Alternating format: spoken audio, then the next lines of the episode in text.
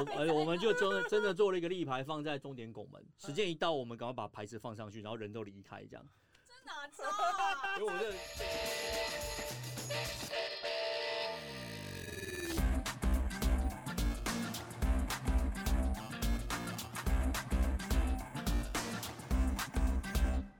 因为今天来到节目现场的，他并不是一个呃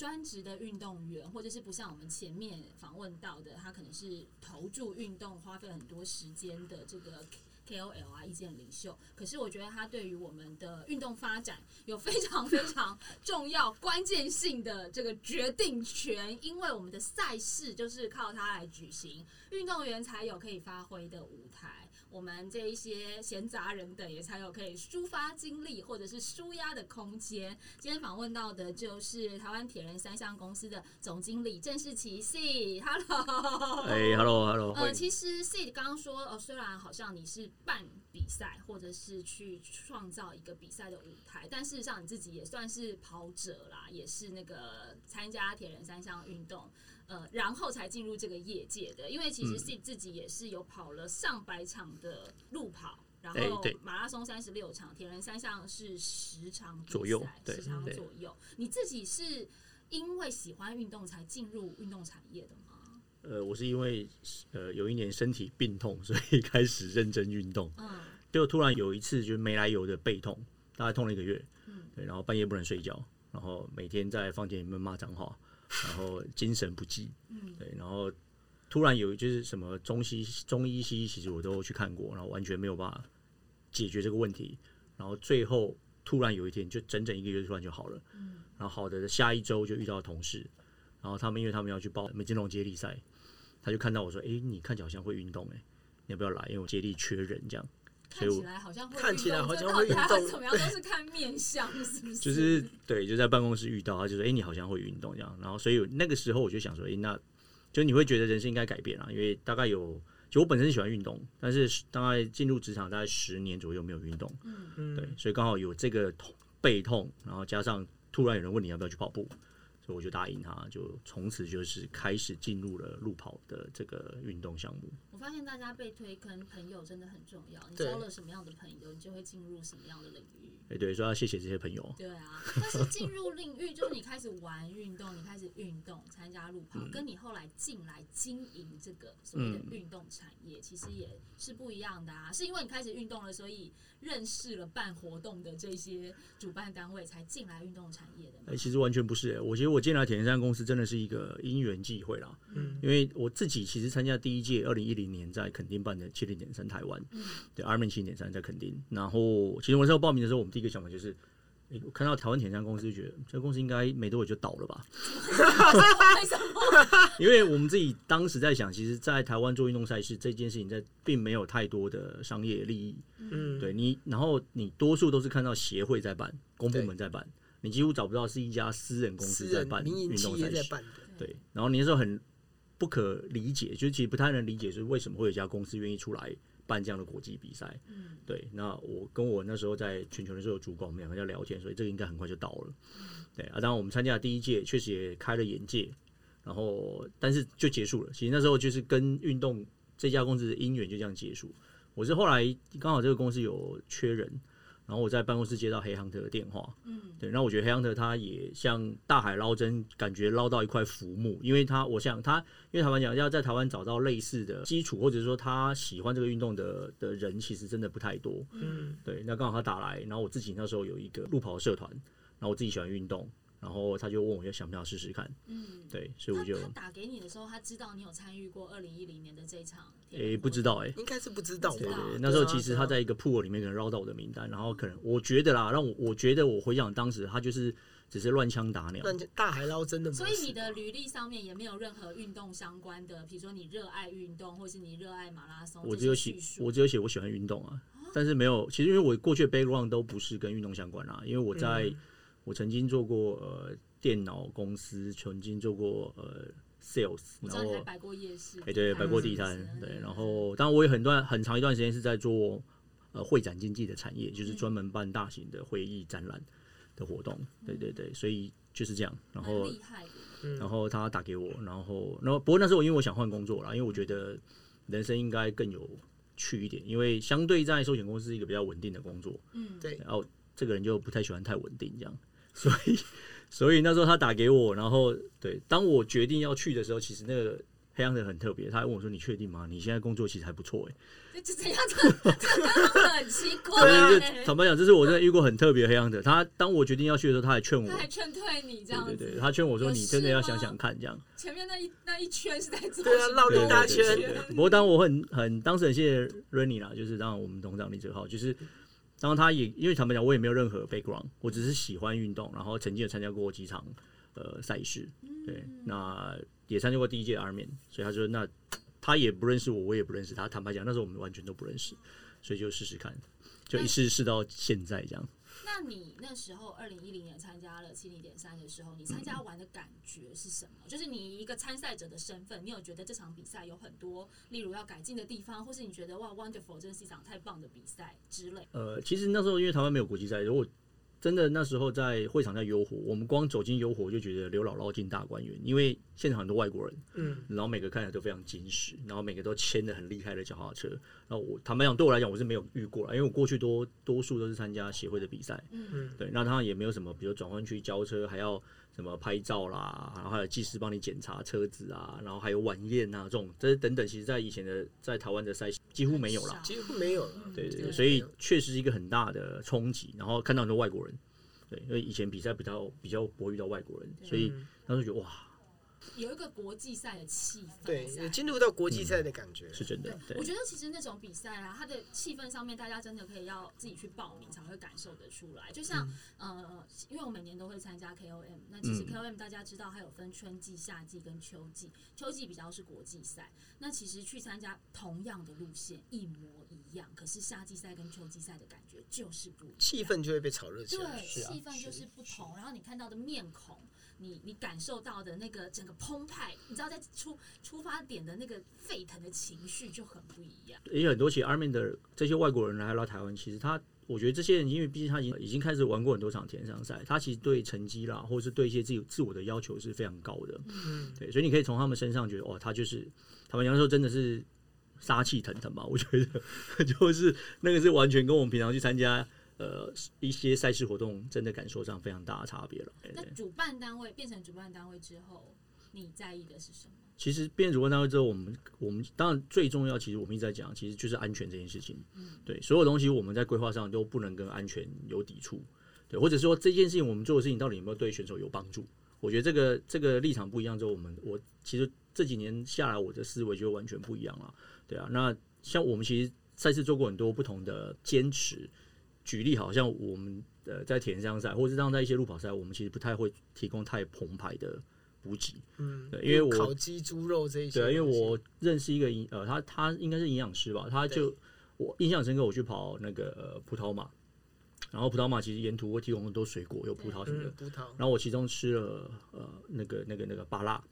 那我那个朋友跟我讲说，其实补给站不应该放芭辣，我说为什么？他说因为芭辣没有热量，我以为我吃进去的东西，但那个东西其实是没有热量，那没有热量就会对我的运动表现其实是没有帮助的。嗯，那其实它只是让你有饱足感，但是你可能在接下来一公里、两公里，你可能只是因你只吃了一个巴拉，所以你热量不够。那万一你的身体状况不好，你就有可能发生什么样的问题？嗯对，所以他那时候给我跟我讲完这句话，其实我就开始我们就在想说，对啊，那如果我今天一直提供错误错误的食物给这些参加运动的人，那他以为这些东西对运动表现有帮助，或是对他的运动的安全有帮助，那我如果我身为一个主办方，我误导了他这样子的一个想法之后，就有可能在他未来的运动的生涯当中造成一些损害。其实我不会知道，讲到这样的话，就变成说，确实该这么做，可是它跟市场需求是背道而驰。应该是说，应该是说，呃，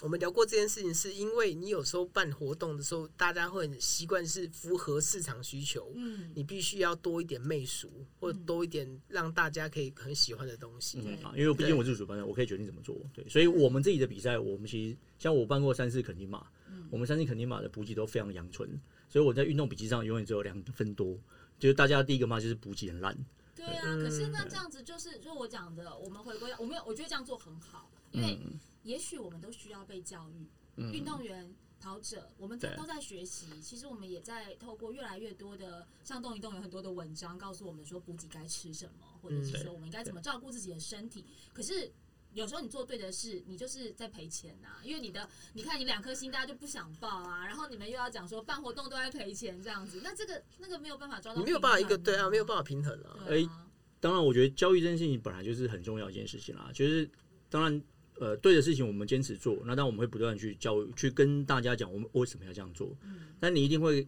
开始就开始有些选手会认同你，对，其实你这种东西是有慢慢产生影响力的啦。嗯对，但你说不做嘛，你又不能不做，因为我我觉得既然在这个产业上，你本来就应该做对的事啦。就是说在呃，在这个从被教育到教育成功这一段时间，你会有一个阵痛期，会啊，会只是阵痛期很长很长很长。呃，就当然就是要看第一个我们可以撑多久，然后当然就是你看你用什么方式去做。但是我觉得那个其实是整个过程是很美好的啦，因为呃我们肯定嘛第一第一年我们发现用一次一次性纸杯在肯定这种风大的地方，其实会造成很多环境污染。后来我们第二年就决定一个纸杯都不给，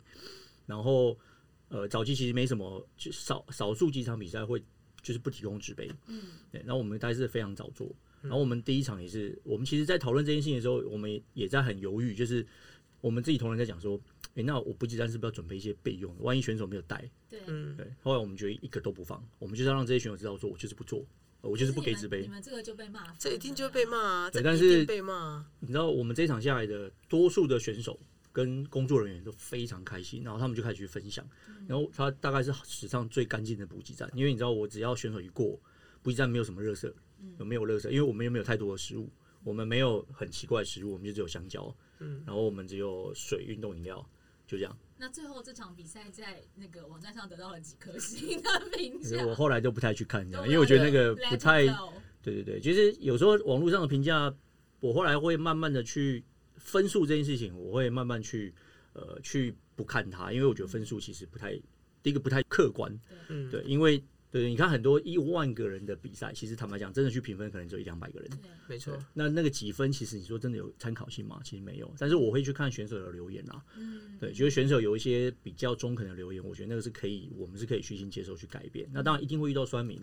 那我相信酸民有酸民的立场，啊然后那我觉得那个我们也会去看说为什么他会有这样的想法，对嗯，对对，这个都是要去学习的。我是觉得机长尝试蛮大胆的，对，对他，他确实是一个很应该做的事情，嗯。但他也非常的理想化，因为事实上，那万一真的就有选手他没有带杯子，可是他在赛道上他确实需要水啊。用手，他用手，啊，哦，哎、我知道我知道补给站选手，这样很多补给很多选手，因为他根本不知道我们真的一个都不给哦、所以每在补给站很多选手是这样接水他是双手因为我们也我们都第一我们没有备用纸杯，然后我们都是用水壶，嗯对我我们基本上也不是用那种保特瓶的，我们基本上都叫香水，然后每个都用水壶，就尽量减少那些呃垃圾的产生啦。嗯所以每个工作人员手上都有一壶水，然后选手来就用倒水给他喝，然后我心里想说啊，完了完了完了，回去一定被骂死了这样。因为有一个其实就有人会顺手丢，但我问你，匡玉，是你在赛前就已经知道不提供纸杯了啊？，对，因为你你有收到通知，你才会这样想嘛。那你为什么不自己带杯？不相信我们的决心，不是因为那时候单位已经通大，知没有，因为大家我当然知道这件事情，问题是那时候我很菜，所以你会有一个态度是，我觉得应该会有备用的。那我也知道主办单位的心意就是不要多余垃圾这件事情，所以我那个时候抱着一个侥幸的心态，但是又有一点就是我也想要成人之美，所以我就跟态度就是 我拿第一个好不好？我拿一个就好，嗯四十二 K 我只拿一个就好不好？然后我就把它一个都喝完就不会有，但是一看到没有就我就嗯好，我就开始很认份做这件事情。对对，我们就是要让有时候这种事情你就知道，我就是要做做到让选手知道我们的决心在哪里啦。坦白讲，就我们真的是从二零我二零一三年进这家公司，然后当然我们做过很多呃反省，或者是你去想我今天一个比赛应该长成什么样子。嗯对，我觉得很幸运，就是因为我们自己是主办单位，我们有百分之百的决定权。对对，所以在这些在这个基础之下，我都我更觉得，其实主办单位要一个，我我有时候我当然我觉得这有点讲的太冠冕堂皇，但是我觉得主办单位本来就要一个社会责任在。是，啊但我觉得你们这样其实是承担了一个非常大的风险。对，但是其实你看这几年开始慢慢改变啊，慢慢改变，可是就确实早期你要扛得住那个被骂的压力。我觉得对我们越做越勇。这个这件事情，这件事情好好玩的地方就是在于说，的确他开始在做的时候是就是讲没有用纸杯，嗯那现在越来越多比赛也开始在强调这件事情，就是哎、带风向嘛。然后带起这个风潮之后，其实大家也发现说啊，其实我们在比赛的时候，真的纸杯，哪怕你是有提供纸杯，但是它也可能就是一个纸杯或两个纸杯就跑完四十二 K。嗯，嗯，那至少有这样的概念，我觉得就很好了。对，其实我确实，我们都在我们在讨论的都是说这些事情是该做的，只是我觉得敢这么有魄力的去做，它本身是一个很大胆的挑战，因为也许、呃主办单位都还是会希望来参赛的人数是充足的，然后给得到的评价，因为你明年还要办赛事，嗯。得到的评价是好的，所以我觉得这个是这是一个非常大胆的行为。就我们我们相信那个大家会看到我们在努力的这些事情啦你。是用嗯十年、五年、十年的要看得长程期看看得很远，这样子。但是讲到这五年十年，我觉得很重要，就是本来运动赛事它就是一个你必须要长期经营的的活动。就是我知道最常跟大家分享，就是讲到我们代理的 Armin 好了，你看 Armin 在全世界已经四十，他一九七八年已经四十四年了，对，四十三年。对，然后我们最常讲的日本宫古岛，它其实是三十六七年了，然后 Boston 跟我们讲，Boston 已经一百二十年嘛，对，对啊，你说其实这些比赛都这么长，为它为什么会成为经典？它其实永远不是只有做一届两届。对，那我也常跟大家分享一件事情，就是其实我现在做的事情，我希望我们的在台湾的赛事环境是成为未来，就是未来三四十年，其实我可能看不到了。嗯对，但是我起码我们做的这些事情，其实是奠定了一个基础。对，我觉得那个是你说运动比赛只做一点一一年两年，你要看它的成效，或者是看到它对这个社会的影响，真的是没有办法了。对，对，那我们也不希望说今天我们在做这个活动就变我们短视尽力。啊，我为了公司可能这一两三年的生存，然后我就开始做一些就是我们自己不认同的理念啊。我我是觉得不应该这样的啦，对啊。那对我希望三四十年后，我自己在台湾，我们铁人公司在这边弄的这些比赛，它还是可以存在着，然后它还是有它的文化可以一直延续下去。对，那刚刚其实 C 的有提到 Ironman 这个总部嗯总公司、Ironman 它其实是一个国际的品牌。现在铁人公司旗下有两个品牌，一个是等于代理 Ironman 这个国际的运动品牌赛事，另外一个是你们自己成立的 Lava。对。那呃，据我所知。一刚开始的定位就是 Lava 比较就是在地化的这个赛事，嗯在地化的风格多一些。那对 Ironman 就是比较 international。可是其实我后来发现，你们在 Ironman 系列的赛事当中也结合了很多在地的文化，对比如说好台东，那你们就会把这个原住民的图腾融合进设计里面，是啊是或者是垦丁会有自己垦丁的呃不一样的设计。嗯所以你们现在这两个品牌的定位是怎么样去定位？嗯，其实呃，当然 Army 它是，毕竟它已经有它的品牌精神在了啦，我们大概不太会去逾越它，因为它还是一个国际上的，目前大家最最呃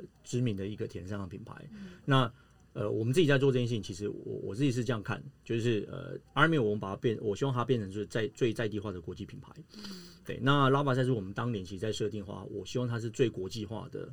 local 品牌。在地品牌，对，那因为毕竟它本身就是台湾的，那所以早期我们在经营拉玛赛事的时候，我们用了非常多 Armin 的精神在里面。就是第一个，我们拉玛是号称赛事最严格，对我们严格关门，我们有严格的规定，我们呃当初几乎都是海泳。对，其实我们有这些东西，然后呃当年，然后当年当然也被骂的最惨。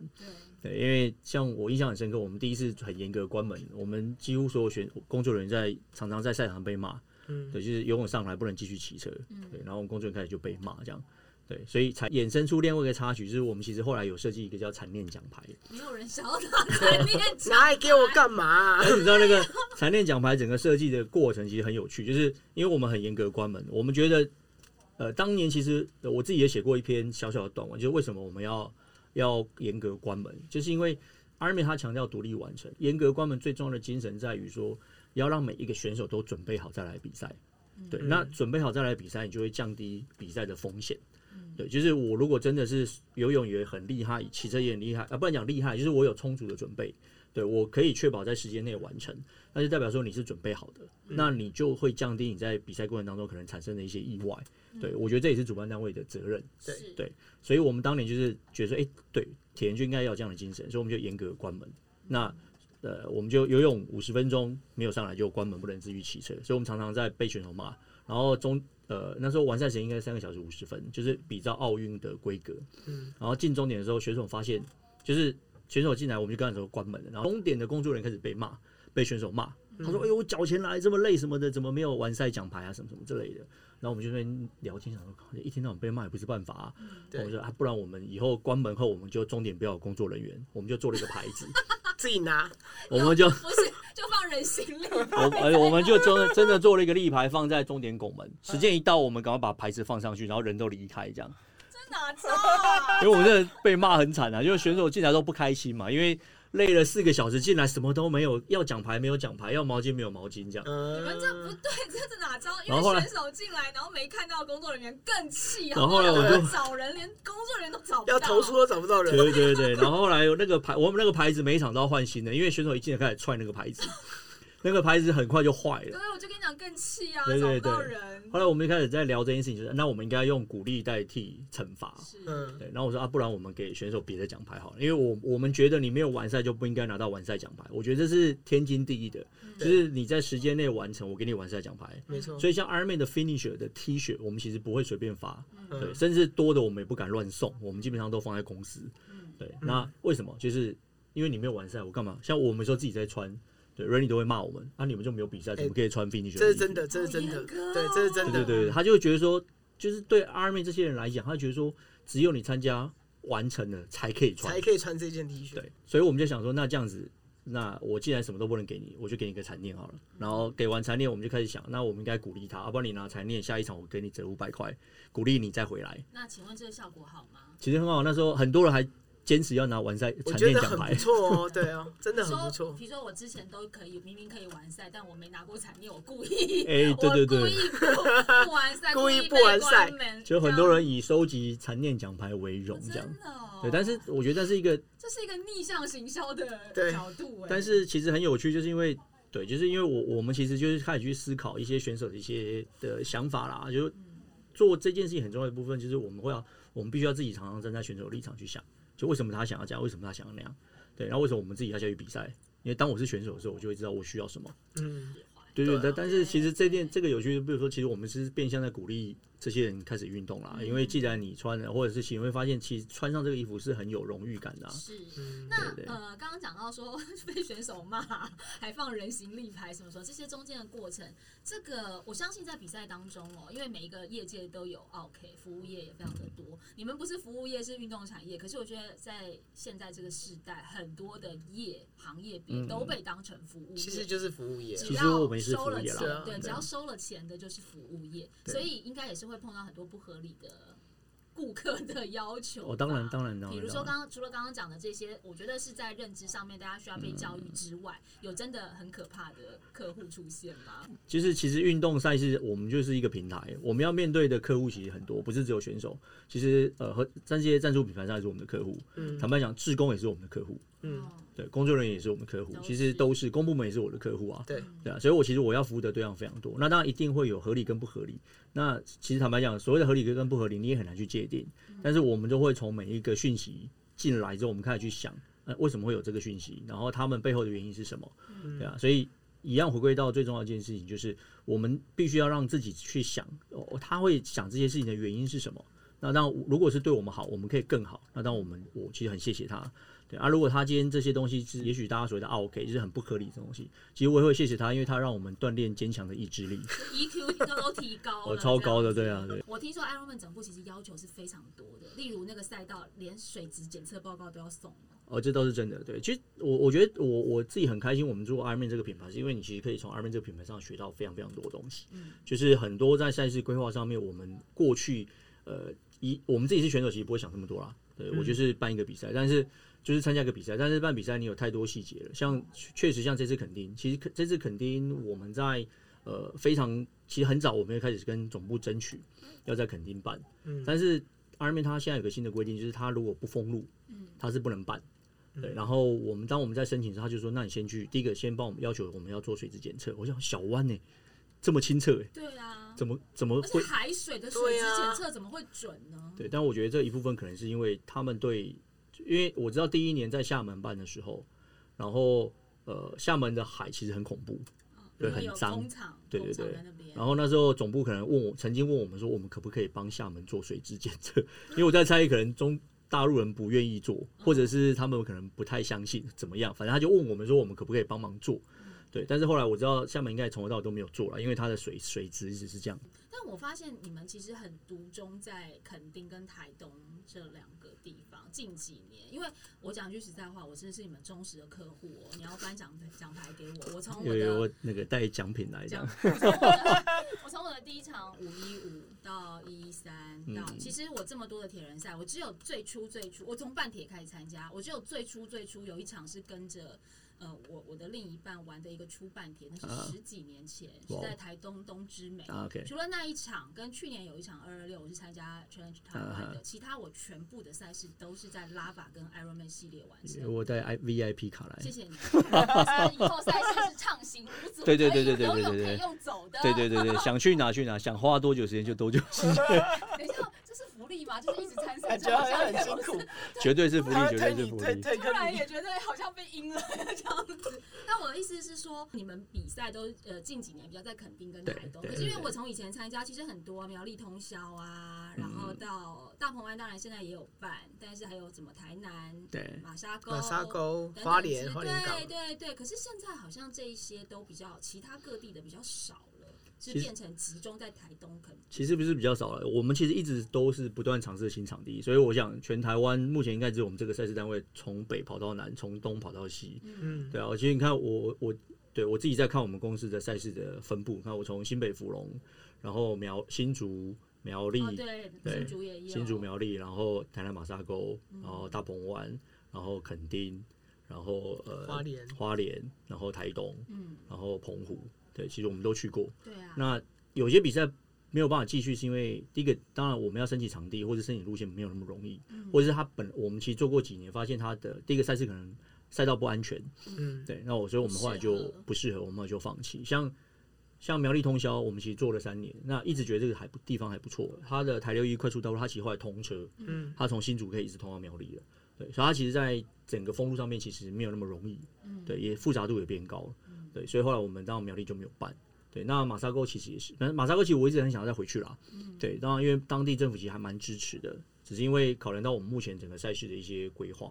对，那当然台东、垦丁、澎湖这些地方就是更不用讲，因为它其实是高度观光地区。对，嗯那做比赛，你我们现在其实要很很大的时候，就是其实运动赛事本身它其实运动赛事，你最终还是要去思考到它对在地带来什么样的影响？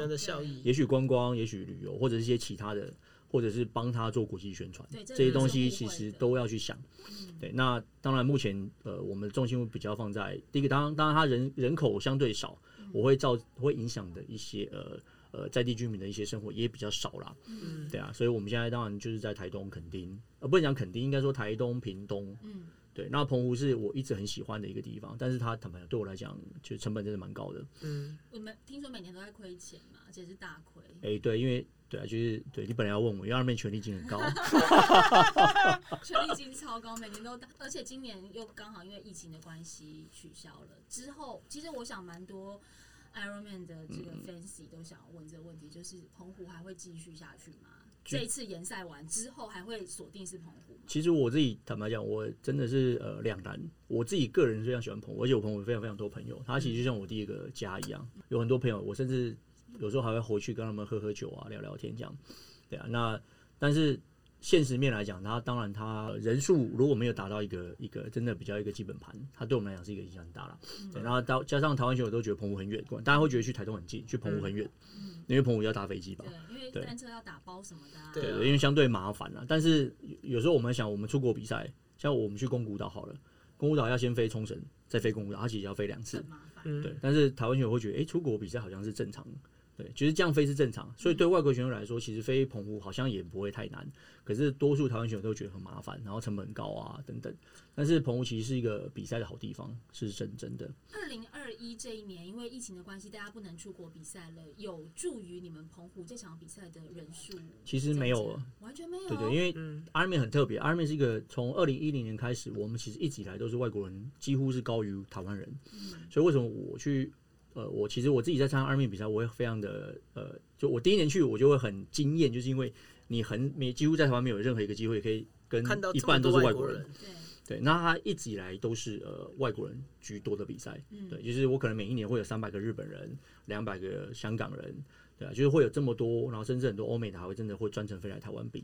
对啊，然后它的人口比例一直是一直是很悬殊，就是台湾人永远大概只有一半，嗯，对，所以你看今年疫情这两年疫情的关系，我一样我每场比赛。像去年我去台东的场次，我本来是一千五百个人额满，但是因为外国人进不来，我当场就对折。对，那当然对台湾球来说，他会觉得 R 面会相对是一个比较高的门槛啦。那今年大家很关心，就是说七零点三重回垦丁了，可是他跟 Challenge Taiwan 撞期了。而且我听了另外一个 podcast，其实我发现说，好像 Challenge Taiwan 那边对这件事情也颇有维持，会觉得说，哎，为什么明明两大赛事是可以共同创造一个很好的运动环境，但是现在却一前一后的在同一周举行？这中间是不是有什么呃没有联系好？部分，或者是有你们的难处。其实这件事也没有那么困难啦，因为就像我刚才讲，其实我们本来肯定就已经规划很久了。嗯，对。那当然，呃，考量到季节跟赛事日期，然后当然我们还是要配合亚太区的赛事。然后当然，因为本来今年是因为三月份有一场肯澎湖，嗯，对，就是我们自己的赛事的 schedule 上就有澎湖。那呃，过了五月，其实坦白说，在肯定也不太适合办田上赛，赛事。对，所以在整个全盘的考量下，那没办法，今年就只好决定在四月二十五。所以，其实我也跟很多朋友讲说，你们如果想要选择 back to back，因为我好几个朋友都是礼拜六参加 challenge，然后礼拜天来参七零点三。我跟大家解释一下，因为旁边我们制作人也可能不是很了解。珊珊，我跟你解释一下，back to back 就是说，呃，今天四月二十四号在 challenge 台湾有一场一百一十三公里的，然后你四呃礼拜六等于你礼拜六参加完台东的这一场，立刻赶过去，立刻赶到垦丁去报道，然后参加礼拜天的这一场。Ironman 七零点三一百一十三公里的比赛，就是一个周末完成两百二十六公里这样。就是两连续两天，而且你中间还有车程，你要从那个台东开车开到垦丁，而且还要赶得上报道。但是他们有开放，他们有非常贴心的开放接驳车服务之类的，对，还有什么选手报道延长，对对对，选手报道延长，这就是他们 back back to back 的意思。对对对，但大概只有今年了，因为本来接下来我们当然不会这样做了，然后。不过本来我们自己在设定这个赛事的时候，因为刚刚我讲，其实 Ironman 我们当然多数都是都是都是外国人为主，嗯，所以我我们其实是反而是想说，哎，那这个日期其实对外国人来说是方便的。然后，但真的是因为没有，呃，那时候因为疫情其实还没有那么严重，嗯，我自己我自己其实也没有预测到日疫疫情会一直延续到今年甚至明年，所以。当初我们在四月的时候讲说，那一部分像这一今年其实台湾选手基本盘还是差不多。嗯，我们每一年在二面的基本盘大概就是五六百个人。对，那这一场其实也是一样。嗯，所以我们其实少了很大一部分就是外国人。嗯，对，那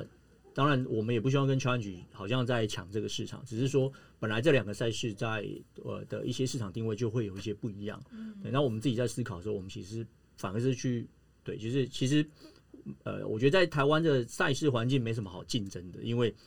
我们最常跟大家分享一个观念是，台湾就这么小，对，你要竞争什么？对，那我们永远在做一件事情，就是大家一起把市场做大，这件事情才是最重要的。我了解你的意思，就是在选手的定位上面，其实你们也许办在时间很接近的时刻，并不影响你们各自的选手报名的人数，或者是呃这个选手的选择，甚至我觉得他反而反而像现在 back to back。蔚为风潮，可能又有一个特殊的意义，让我想要试试看。特特殊有一个新的挑战，就是我连续两天都挑战一六，我觉得它是有趣的。对，但是我我相信啦，就是说，其实大家都希望这个市场是大的，当然当然当然，希望这个风气是好的。对，我也觉得其实每一个人会有自己喜欢的赛事的模式，是啊，跟气氛，所以我是觉得问题不大，甚至我会认为说，我也非常想要 back to back。这这是我能力，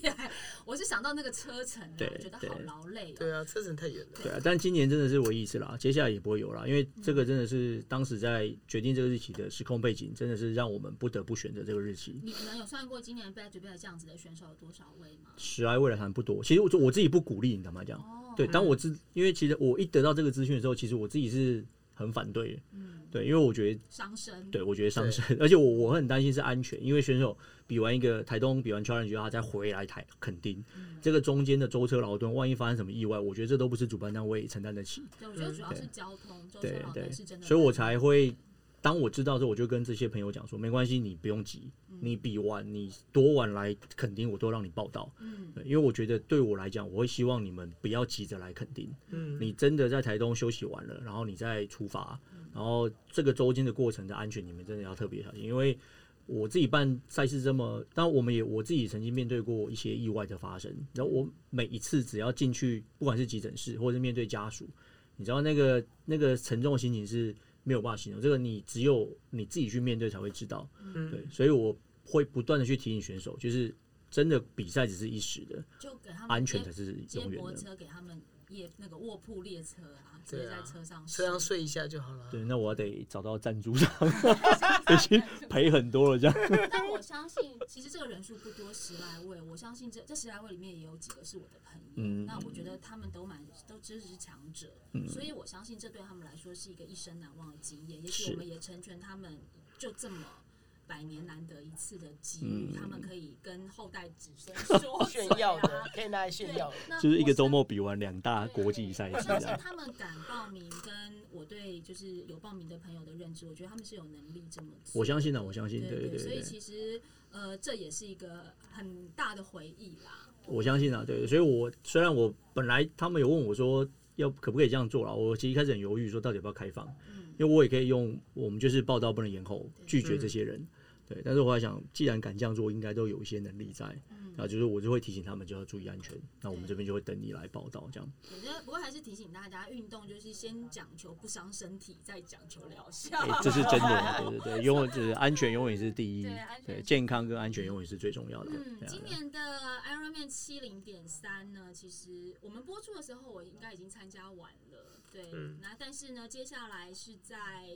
呃年底的时候，九月的时候，一样就是有 Iron Girls 跟呃啊，Ironman 7.3七零点三。那你也可以两场都参加，会有一个 Iron Queen，哦，对对对对，对就是铁人皇后。对对，那这所以你要两场都参加吗我已？经答应佑文说我两场太棒了都参加了。对，但是 是你自己跳坑的，不是我们推的吧？是佑文是佑文问，了一句我就想说难得的有机会这试试是不是看？对，我就也是这个运动的。魅力就是这样我。也是想说，可以跟后代子孙说嘴，就只一次。Iron Queen 现在有多少个？哦，这个我还没有统计啦，好像才去年其实没几个啦，去年才去年才三三个吧？三个，对对对。啊我记得三个而已啊。啊，但一样啦，就是我觉得这种东西有时候只是一个行销噱头，先讲求不对伤先讲求不伤是身体使用也是这样，对，我不要有一些运动伤害发生比较呃，去重要。年的完成三个，其中有一个就是小猴嘛，但它不算完成了，它就是有一一个游泳是被关门的，嗯也是 DNF，但是它的距离是有完成。然后小猴就有跟我讲，他说真的很累，他说真的游完第第一天游完。然后515对啊。515之后，第二天游泳就觉得哇，超级累的，这样，所以是啊。我也是有心理准备了，我会好好训练的。对对，但这是难能可贵啊，就因为你有压力在，你才会好好训练啊。这个这个是半田赛其实另外一个乐趣啦，因为嗯。就等于我们给你一个一个目标嘛，那你这个过程你要自己去想办法达成，嗯，对啊，然后相对它会影响你的人生啊、你的工作啊、你的家庭的朋友啊，所以所以我们自己很喜欢这个运动，就是因为你会从这些选手身上看到非常多非常多的正能量，跟从这些人可以身上学到很多人生的道理。运动本身也就是哲学，是啊是啊所以我们其实不管讲的是什么话题，都是在讲哲学，都是在讲人生的道理。但我觉得今天其实非常开心，因为我我不是说呃要抖什么秘辛啊嗯内幕，可是我觉得我一直觉得铁人公司的一些理念，它是必须要讲出来让大家知道对，谢谢给我们这个机会。我讲老实话，我自己也常 diss 你们，我就会觉得我也是那个，就是说哦，为什么要这样？为什么要这么严格？啊规则那么干嘛这样多，对呀、啊，就不穿个 T 恤也要一定要这么硬吗？怎么这？我也是这种消费者。可是当你讲出来的时候，我觉得 OK，maybe、我不是那么的心甘情愿，但是我觉得你说的是对的，我可以理解，我可以理解，并且我可以试着去学习和调整，我也可以学着去提升。所以我觉得这是今天邀请 C 的来很重要的一点。我们都在上课，我们也都在那我们也是啊真的啊，对因为台湾在运动产业、运动赛上其实还有太多太多可以学习跟成长的地方了，嗯需要大家一起努力跟认同。对，今天谢谢你来，谢谢你接受我们严苛的拷问。我哎，很有很严苛，我还没有感觉到很严苛啊。谢谢对对对谢 OK，谢谢谢谢何林听谢谢匡宇听完这期节目呢，不要忘了也是给我们一个五星评价，然后可以留言给给我们评论。如果你留了评论的话呢，我们这集一样会有赠奖活动，我们会送出铁人公司的东西，一些小赠品给大家。那详细的办法呢，可以到我的粉丝页上面去看，好吗？现在就顺手按下五星评论，谢谢大家收听，下次见，拜拜。